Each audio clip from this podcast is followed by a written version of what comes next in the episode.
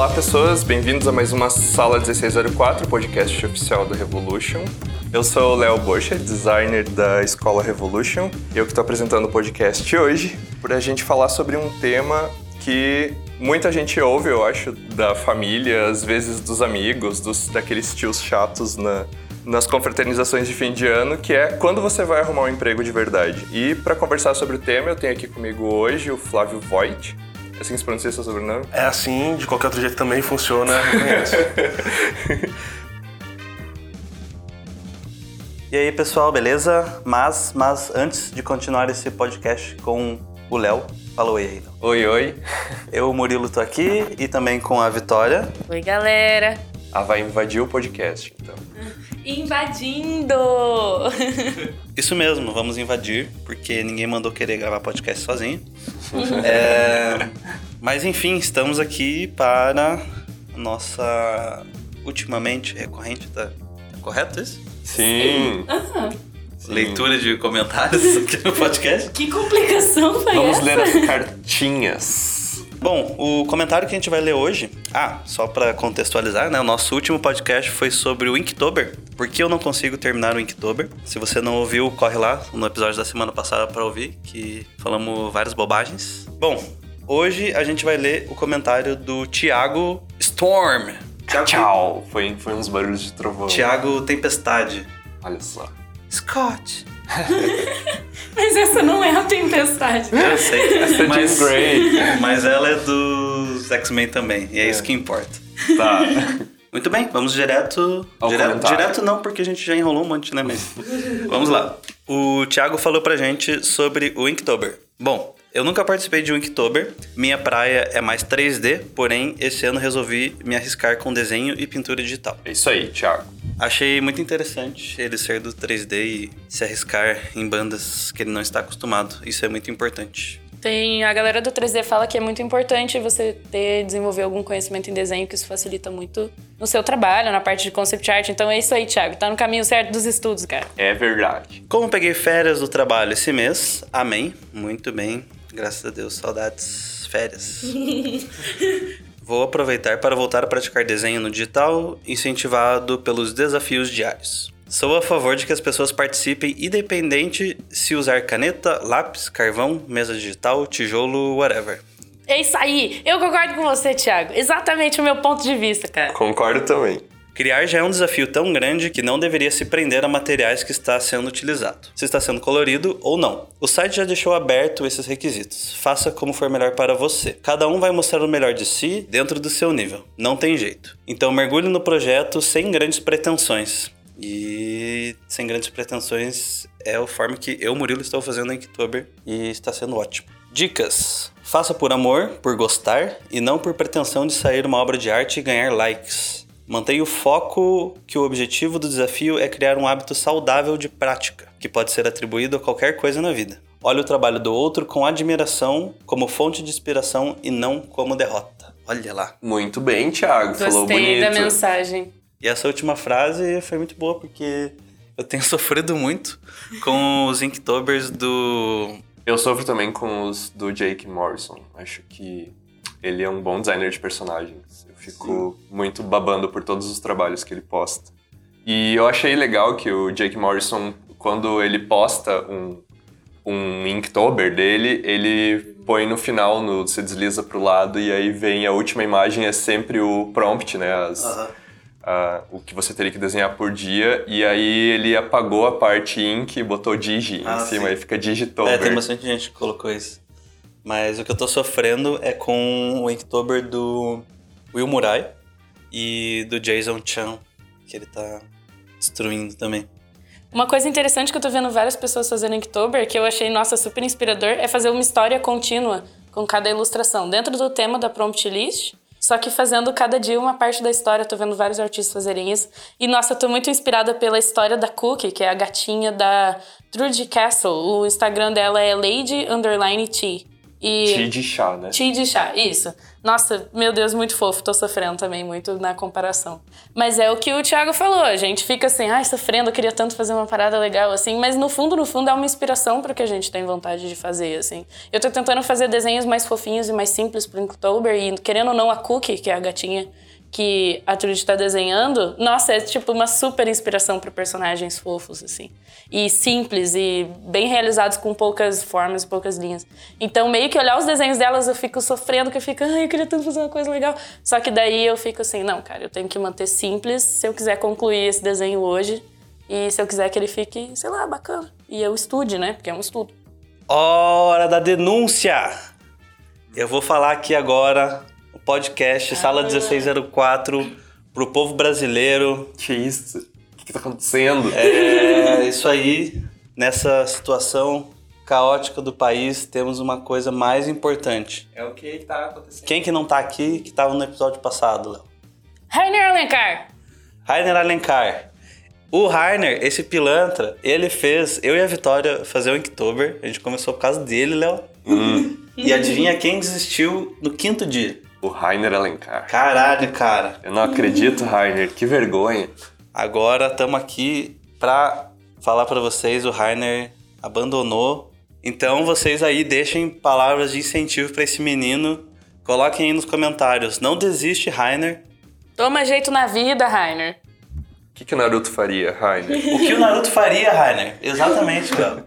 Cara, coloquem assim, Rainer, o que o Naruto faria? Isso vai ser o suficiente pra esse menino botar a mão na consciência. E não vou nem parar por aqui. Vocês acham que denúncia aqui é é mato? É mato? Leonardo O quê? Borchardt, que tá aqui, também começou em Oktober, parou no segundo dia. É verdade. Parei no segundo dia. Eu quero então aproveitar e dar uma dica para as pessoas que perderam muitos dias de Inktober. Deixa pra lá, cara, os dias que você perdeu. O que importa é, é fazer, assim. Então, ai, perdi cinco dias, eu nunca vou conseguir fazer todos os desenhos que eu perdi. Não precisa fazer todos os desenhos que você perdeu, pelo amor de Deus. Só faça os desenhos que você quiser fazer. Não, você- não tem que. Não é um trabalho que no final do mês você vai entregar todas as peças. Então, perdeu um dia, começa o próximo dia, cara. Não tem problema. É isso aí, então Léo, continue. Léo, o que o Naruto faria? Rainer, o que o Naruto faria? Me diga, tô certo. Você vai continuar esse Inktober. Mas então é isso, galera. Não desistam do seu Inktober. Se você já desistiu, continua desenhando. Faz, continua aí despretensiosamente, com o material que você quiser, como o nosso amigo Thiago já falou aí. Se você ainda não desistiu, é isso aí, mano. É nóis. Continua aí. Então, terminamos aqui mais uma leitura de comentários. Então a gente vai seguir com o episódio. Daí depois, se você quiser comentar esse episódio também, deixa aí embaixo. E nos digam se vocês estão gostando também dessa leitura de comentários. Digam se vocês querem que a gente leia mais de um comentário no episódio. Que a gente vê se rola fazer. Então é isso, valeu e bora pro episódio. É isso aí, galera. Bora pro episódio. Eu vou continuar aqui. Flávio, eu queria que você contasse um pouco sobre quem é você, que acho que você nunca gravou um podcast aqui com a gente. Primeiro, obrigado pelo convite. E, bom, eu sou psicólogo, trabalho com clínica e escrevo. Já participei um pouco, já participei da última conferência aqui da, da Revolution, sobre- falando um pouquinho sobre arte. Gosto muito de arte, já trabalhei com arte, trabalho muito com artista e é muito notável a necessidade de falar um pouquinho a respeito. Então, adorei o tema. E você tem uma clínica aqui em Curitiba, né? Isso, eu tenho com dois sócios a Oriente, a Oriente Psicólogos Associados, a gente atende ali no Jardim Botânico, a gente atende online para quem estiver ouvindo, e a gente trabalha com o que vier, assim, a gente tem especialistas em todas as áreas. Sim, e tem inclusive uma página no Facebook que é bem famosa, né? Que, inclusive, posso fazer um desabafo no começo? Eu recebi ontem uma notificação do Conselho de Psicologia me pedindo para depor a respeito, assim. a página? sobre a página, porque a gente provoca muito, né? Então, Aham. é, eu acho que é a, a parte em que a gente encontra as áreas, assim, de, de receber críticas da, da família é quase a mesma coisa, assim. Sim. Quando que vocês vão fazer psicologia de verdade? E você recebeu muito essa pergunta? Quando é que você vai arrumar um emprego de verdade? Eu, eu acho que é uma pergunta que até a pessoa que tem o emprego mais tradicional do mundo recebe, né?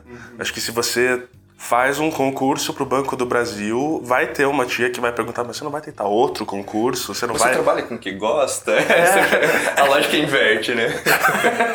Ia ser engraçado, né? Mas você não, você não pensa em largar tudo e deixar a barba crescer? É, porque é tipo de coisa que eu pergunto pros meus amigos que têm empregos super tradicionais, assim. Mas você gosta da área mesmo? Mas, É difícil acreditar que a pessoa goste, né? Né? Você gosta de É números. uma coisa tão burocrática. Mas tem certeza que você gosta de exatas? A gente tem um professor aqui na escola que, que agora... Ele sempre gostou de exatas e agora ele decidiu que vai estudar isso, assim. Então, é, é uma, uma coisa que todos nós nos perguntamos, nossa, mas ele trabalhava com arte e agora tá indo pra área de exatas, mas será que é isso que você gosta mesmo? A mãe dele deve estar decepcionadíssima. Não sei. Não sei. É, eu, eu tive sorte de ter nascido numa família que sempre me apoiou desde cedo. E eu, eu até lembro que eu não sabia o que, que eu queria estudar na graduação. E meu pai me veio com um recorte de jornal dizendo que tinha aberto um curso de cinema em Pelotas. Então, é, eu não posso dizer que eu sempre... que a minha família nunca me apoiou. Sempre, Sensacional. é, isso foi sempre muito bom. Sempre me apoiaram em tudo, me apoiam até hoje, meu irmão, meu irmão também. Mas, às vezes, em. Eu senti assim pela por fora, sabe? Amigas da minha mãe que perguntavam, não pra mim, mas pra ela. Ah, mas cinema, mas não é uma área que as pessoas usam muita drogas, rola muita prostituição e não, não sei o quê. E a minha mãe sempre me defendeu. eu Um, nunca- parênteses, 90% das pessoas que eu conheço que usam droga trabalham em banco. É, que usam muito. Não sei. Enfim. É complicado, né? Mas a gente sente, assim, que das pessoas que vêm estudar aqui na escola, muitas vezes não tem o apoio da família, né? Ou os amigos também botam pressão pra, né? Mas que, que que é isso? Você fica mexendo no computador o dia inteiro, é, fica lá desenhando como se você estivesse jogando. E também tem uma crença na, na nossa área de que você trabalhando com arte, você trabalhando com o que você gosta, você não tá trabalhando, né? Então você tá lá brincando, você tá se divertindo, sendo que o emprego deveria ser algo sério e, mais Isso significa que você pode ser interrompido a hora que for, que você pode largar o que você tá fazendo pra fazer qualquer outra coisa. É, parei aqui de trabalhar pra jogar videogame. É, e, e as pessoas acabam não levando a sério, né? E as pessoas, às vezes, que são questionadas por isso, acabam internalizando isso. Muitas vezes acreditando que o trabalho delas não é um trabalho de verdade, né? E isso gera ansiedade, frustração. Ah, sob o ponto de vista da psicologia, o que, que a gente pode, eh, talvez, pensar ou dizer para as pessoas sobre, sobre essa questão, assim, de, de como sobreviver a essa, esse tipo de crítica e não potencializar isso para um lado negativo. É, até porque eu, eu sinto que o maior perigo é o de largar tudo ou de você ir pro sentido oposto e de virar um workaholic. E esse é o que eu mais vejo, é, pelo menos na, na minha experiência clínica.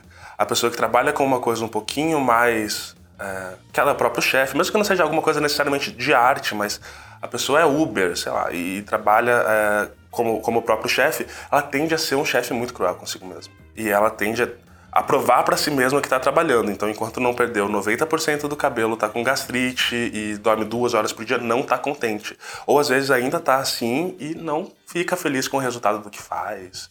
É, acho que o maior trabalho a ser feito é estabelecer uma régua própria. O que, que é o meu trabalho? Se eu parar pra pensar friamente, qual que é o objetivo que eu quero atingir e como que eu atingo esse objetivo? Qual que é o trabalho em si? Aí eu me pauto a partir disso, de um jeito frio. Porque na base, se eu me basear só na emoção, eu provavelmente vou vou deixar um espaço para essas críticas, porque elas não são críticas que você, principalmente para quem trabalha com arte, você não vira, é, não é uma, hora que você- uma coisa que você decide na hora do vestibular. Por mais que seu pai tenha chegado com um recorte do jornal, se, se aquilo fez sentido para você, é porque no decorrer da vida você já se identificou com aquilo. E são críticas que a gente escuta o tempo todo. Se você ligar qualquer rádio agora que fale de política, vai ter alguém falando alguma coisa super reacionária, sobre, sei lá, queimar quem trabalha com a Lei Rouanet, assim. Sim. E é muito fácil isso impregnar na gente desde cedo. Então a, a ideia é trabalhar cada vez mais com frieza. Qual é o objetivo que eu tenho, quanto tempo eu tenho para lidar com esse objetivo e de que maneira uma pessoa que não está envolvida emocionalmente com isso lidaria com essa questão. Para daí eu botar minha emoção justo no trabalho, que é onde importa. E ah, muito eu vejo se falar também sobre curtir o processo e não ficar só esperando o resultado lá na frente. né? Eu, uh, você acha que, sei lá, se as pessoas entendessem o trabalho ou uh, entendessem que o descanso faz parte do trabalho também, de que se eu durmo melhor, eu consigo trabalhar melhor também, e eu não preciso trabalhar mais. Porque eu vejo muito por mim. Eu era uma pessoa que eu ia dormir às quatro da manhã e levantava cedo no outro dia para ou para estudar ou para trabalhar. Na época eu trabalhava e estudava ao mesmo tempo. Dormia muito pouco, mas eu pensava, ah, não, eu tinha que render, tinha que render. E aí me chapava de café para conseguir render. Até o momento em que comecei a ter arritmia cardíaca, assim. E de tanto café que eu tava tomando, e daí eu pensei, peraí, tem alguma coisa que não tá fazendo certo. Posso testemunhar que você tá tomando uma caneca de água nesse é, momento. É água, gente. A Mudanças acontecem. Mudanças acontecem. Até hoje, assim, eu, eu adoro café, mas eu tomo uma dose pequena, porque eu gosto, mas não para ficar super pilhado. Porque eu penso assim, se eu tô cansado e eu tô recorrendo ao café, é porque eu não tô dormindo direito. Eu não tenho que tomar mais café, eu tenho que dormir mais. De novo, é um pensamento lógico e frio que se você for só pelo desejo, você. É, e, e hoje eu entendo que o descanso faz parte do trabalho. De que é o, a uma hora que eu fico, sei lá, sem fazer nada em casa, ou lendo um livro, ou assistindo uma série, ou fazendo qualquer outra coisa, é uma horinha que eu preciso ter para mim, para eu render mais, para eu viver melhor, né? Senão se você. Eu sinto que se eu não tô dormindo bem, se eu tô estressado, o meu trabalho não rende também. E o café não vai adiantar, ele só vai aumentar a minha irritabilidade, não vai fazer eu render mais nesse caso, porque aí já acaba se tornando um vício, né? Vou trabalhar mais puto, né? É, com raiva, isso com um metal assim. acha que tá rendendo, mas não, está fazendo mal para si mesmo. Mas é uma coisa que é tão difícil de entender que até com a ciência por trás, com lógicas financeiras por trás, as pessoas não se rendem a um pensamento de que trabalhar menos pode ser melhor. Por exemplo, a psicologia do trabalho já chegou em conclusões de que trabalhar, mesmo em, em cadeia de produção, coisas assim, é, trabalhar 30 horas por semana, em geral, e um em geral bem generoso, rende mais do que trabalhar 40. Cargas horárias mais baixas funcionam melhor. Funcionários que trabalham em empresas que têm quatro dias semanais de trabalho em vez de cinco ou seis, trabalham mais, rendem mais em várias áreas diferentes. É uma coisa que a ciência provou. Então, as empresas, teoricamente, em busca de dinheiro, em busca de diminuir a rotatividade do, do, dos funcionários, elas deveriam escutar isso e, quem sabe, não fazer as pessoas trabalharem nove horas por dia, de segunda a sábado. Mas não fazem. É muito impregnado isso. Esse, esse pensamento que você teve de eu preciso ter uma hora por dia, ou uma hora de, de, intervalo de vez em quando, é tão difícil de ter, é tão raro de ter, que eu honestamente duvido, e acho que você pode me, me corrigir se eu estiver errado, que seja fácil fazer isso. Não é fácil. Não é fácil porque quando você.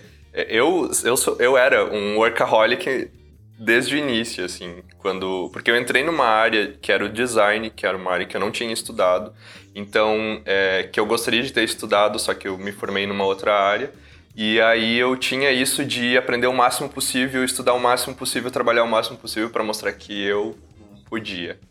E, e aí quando eu tinha um feedback... Eu adoro que você teve que transgredir também, assim, meu pai incentivou a fazer cinema, você teve que romper com a área e fazer outra coisa. É, aí eu tive que, que pensar que ver que aquilo tudo não estava dando muito certo, né? Que trabalhar é...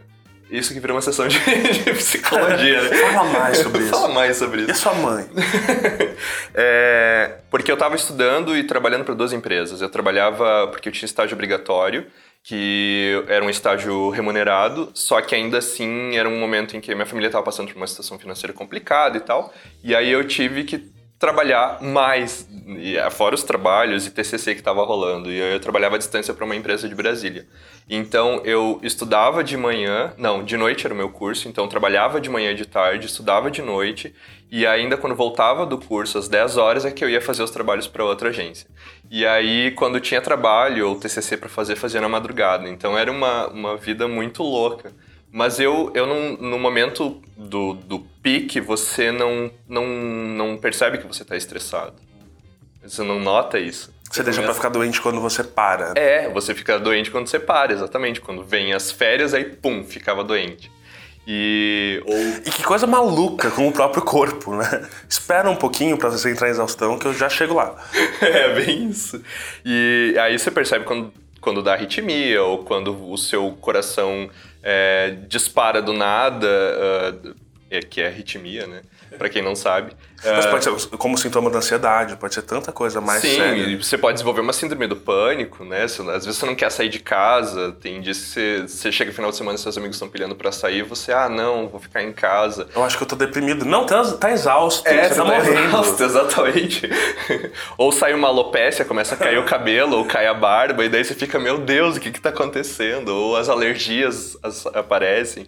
E aí o que você Você percebe... teve tudo isso. Sim. Sério. Sim, eu sou uma pessoa alérgica, então eu tenho pretensão a ter essas coisas. Então, foi aí que, você, que eu parei, assim, não, tem alguma coisa errada. Preciso melhorar a, a quantidade de trabalho e começar, assim, voltar a sentir prazer em sair com os amigos ou fazer outra coisa, né? Então, E você usou a expressão tive que, por minha família estava numa situação difícil, eu tive que fazer isso. E é complicado, porque muitas vezes tem mesmo. A gente, sei lá, tá no final de um projeto, ou a opção é não ter feijão em casa ou trabalhar muito. E, e essas são situações difíceis em que você precisa encontrar outras saídas, sei lá, medita 10 minutos por dia e torce para não morrer. Mas é, é muito fácil que isso vire uma, uma desculpa. Eu tomo muito cuidado para falar isso, porque muitas vezes não é. E eu sei que. Eu acho que até principalmente quem, quem escuta esse público, provavelmente é aquela. é, Esse, esse podcast, provavelmente é a pessoa que precisa trabalhar e tá lutando para estar na área e, e não tá sendo super patrocinada, assim. Mas é importante a gente olhar onde é que a gente se esconde através, a- a- atrás do tem o quê. Porque o workaholic, ele é um viciado. É tão sério ser workaholic quanto ser alcoolista. Ou ser viciado em droga, ou ser viciado em qualquer outra coisa. É muito sério. Se você for ver os efeitos que isso teve no seu corpo, você como experiência própria, que já tá com os cabelos brancos aos 20, e- 20 anos de idade. E- eu pintei, tá? é branco porque eu pintei. Mas assim, a gente se esconde atrás do eu preciso, eu preciso, eu preciso provar. Porque se, se você faz um paralelo com alguém que usa droga, é, eu uso droga porque provavelmente eu tenho uma situação familiar difícil, em que eu sou criticado, né, isso não que seja uma causa ou uma justificativa, mas em muitos casos tem. Por que, que uma pessoa trabalha demais? Também porque ela é criticada e ela provavelmente se sente pouco acolhida. É, e entre outros fatores, ela precisa provar para si mesma que ela precisa sentir uma emoção, ou que ela precisa sentir alguma coisa, ou que ela precisa justificar a própria existência. E ela trabalha demais e isso tem muitos efeitos. Muitos efeitos no corpo, muitos efeitos na saúde mental. É terrível. Se- Ser workaholic é terrível. É, vale a pena procurar ajuda. Se você se sente trabalhando mais do que pode com muita frequência, se você não tira férias, ou se você trabalha durante as férias, se você Se alimenta mal. se alimenta mal porque precisa ficar no escritório. É, é absurdo. A gente não enxerga o absurdo disso porque é, uma- é um vício que a sociedade permite. É chique você falar, ah, eu sou muito workaholic. sabe? Nossa, eu fiquei 14 horas trabalhando ontem. Mas não é. Não, não faz bem, mata, é, causa problema nas famílias. Eu acho que quem já teve um pai ausente porque tinha que trabalhar muito, é, entende os, os resultados disso. Provavelmente trocaria uma renda familiar mais alta por uma vida mais simples com a- as pessoas por perto. É, é devastador. Ser workaholic é devastador. E eu sinto que esse é o maior perigo. É o mais frequente, pelo menos, de você trabalhar com uma coisa que as pessoas olham e julgam. É, acho que só pra, pra gente finalizar, é, a gente- eu queria voltar na pergunta do, do tema do, do podcast. Flávio, quando você vai arranjar um emprego de verdade? O que que, o que que seria um emprego de verdade? Hum, Para as pessoas, assim, o que que seria um emprego de verdade? ótima questão, né? Ótima questão. Não, e, e bate de novo nessa coisa da insatisfação constante, né? Porque a gente não é ensinado a ficar satisfeito. Então, se eu trabalho, de novo no, no exemplo do banco, como se fosse uma coisa fácil, mas é, é super tradicional, então serve como exemplo. Se eu trabalho num banco, eu sou estimulado a ser gerente. E se eu não quiser ser gerente, eu sou um maluco. Se eu quiser viver com uma renda de 3 mil em vez de 5 mil, ou 10 mil, ou 12 mil, eu sou maluco. Não estou trabalhando o suficiente. No fundo, a gente tem que olhar um pouco para essa lógica capitalista e, e eu entendo o quanto, o quanto é, é cínico falar isso usando um tênis da Adidas, que foi feito por uma criança que trabalhou 15 horas naquele dia, mas é, a gente precisa subverter um pouquinho isso. Trabalho de verdade é um trabalho em que eu não tenho gastrite, por exemplo. Talvez seja uma boa definição.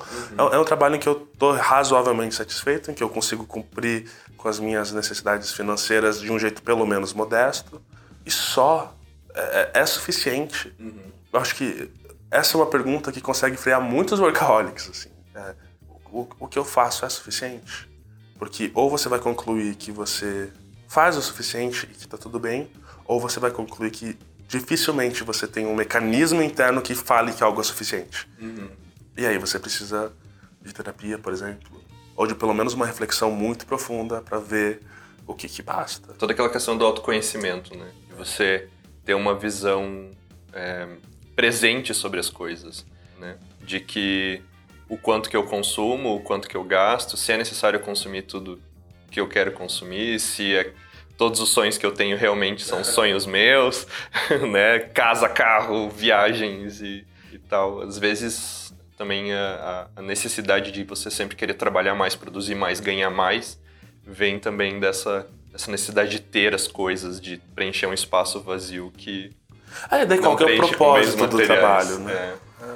Porque é uma questão muito subjetiva. Cada um vai saber o que, que é bom para si mesmo e, e, vai ter que se, se questionar de qualquer forma. Mas para que que você está trabalhando? Se você encontra e fala que e entende que é, sei lá, eu trabalho demais porque é o único jeito que eu, que eu encontrei na minha vida de me sentir validado depois de ser muito reprovado, ótimo. Vai fundo. Se você vê sentido em trabalhar 14 horas por dia, ok, ninguém vai. Eu vou te julgar um pouquinho, mas você não merece ser julgado. Você pode encontrar um grau de satisfação como possível. Isso é o mais difícil. E às vezes sua família não vai vai continuar te perguntando quando é que você vai trabalhar com alguma coisa que eles julguem sério. Uhum. Mas o único critério é lá dentro. Uhum. Então é isso, acho que o episódio vai ficando por aqui. Flávio, obrigado pela tua presença. Muito obrigado, Léo. Adoro vir aqui. Sempre me convidem. E, e você que está ouvindo a gente, se você gostou desse episódio, deixe seu like Ativa o sininho para receber a notificação dos próximos episódios. Também você pode comentar aqui embaixo. Quem sabe no próximo podcast a gente pode ler no ar o seu comentário. E compartilhe com seus amigos também, aquele amigo workaholic que precisa ouvir esse podcast. Ou aquele amigo. Escuta enquanto trabalha. É, aquele amigo ansioso e tal, né? Pra. Mostra pra mãe. Mostra pra mãe, é bom também, né? Mostrar pra família. E é isso, pessoal. Até o próximo episódio. Tchau, tchau. Até mais, obrigado.